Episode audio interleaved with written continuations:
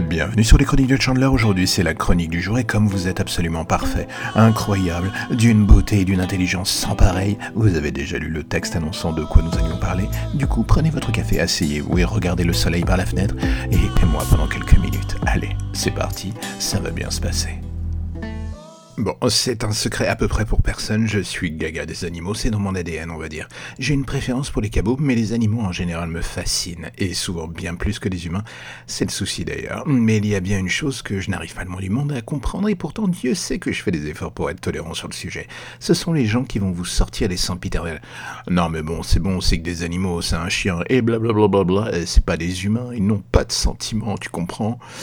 Alors, autant le dire, même si je passe pour un mec un peu radical sur le sujet, cette catégorie d'être humain à mes yeux est une engeance de la pire espèce. Je sais que tout le monde évolue et que l'on peut passer dans sa vie par des phases. Pas forcément top avant d'ouvrir les yeux, mais là, je parle de ceux qui sont bien ancrés dans leurs idées préconçues à la con. Et franchement, j'ai de la peine. Ces gens me fascinent autant qu'ils me font de la peine, à vrai dire. Fascinent car être aussi con, c'est un cas d'école. Et de la peine, vu que l'on ne peut pas ressentir grand chose d'autre devant des gens aussi secs de l'intérieur. Les animaux, c'est le placebo et l'émotionnel du moment. Pour certains, l'outil parfait sur Instagram ou les réseaux sociaux le jouet que l'on prendra à Noël pour les enfants, avant de se rendre compte que l'on ne peut pas le garder, que l'on s'en débarrasse comme des merdes avant les vacances. Le tout pour ne paniquer sa réservation au camping avec Lucette et les chiards.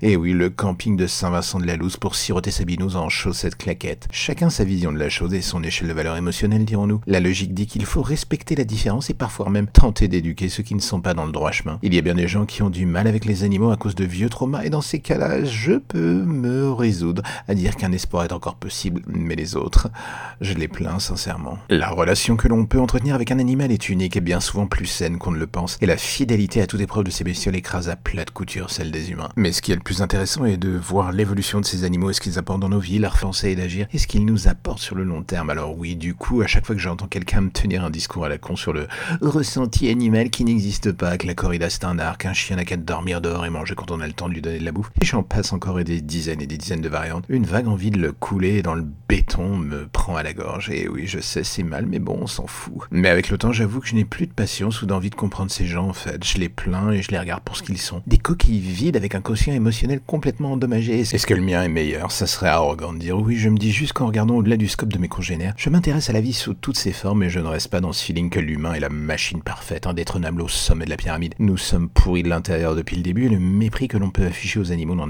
reflet de plus. Alors oui, on évolue, on change, du coup j'espère qu'un jour je trouverai... Enfin non, je retrouverai les pièces manquantes pour entamer à nouveau le dialogue avec ce genre de personnes et tenter de les tirer loin de leur zone d'ignorance. En attendant, ce n'est toujours pas le cas et je vous avoue, cela me va très bien pour l'instant.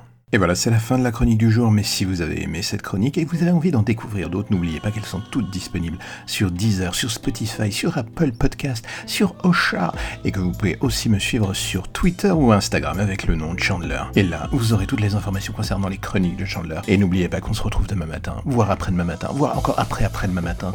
Je serai le stalker dans vos oreilles, je vous suis partout. Allez, à bientôt.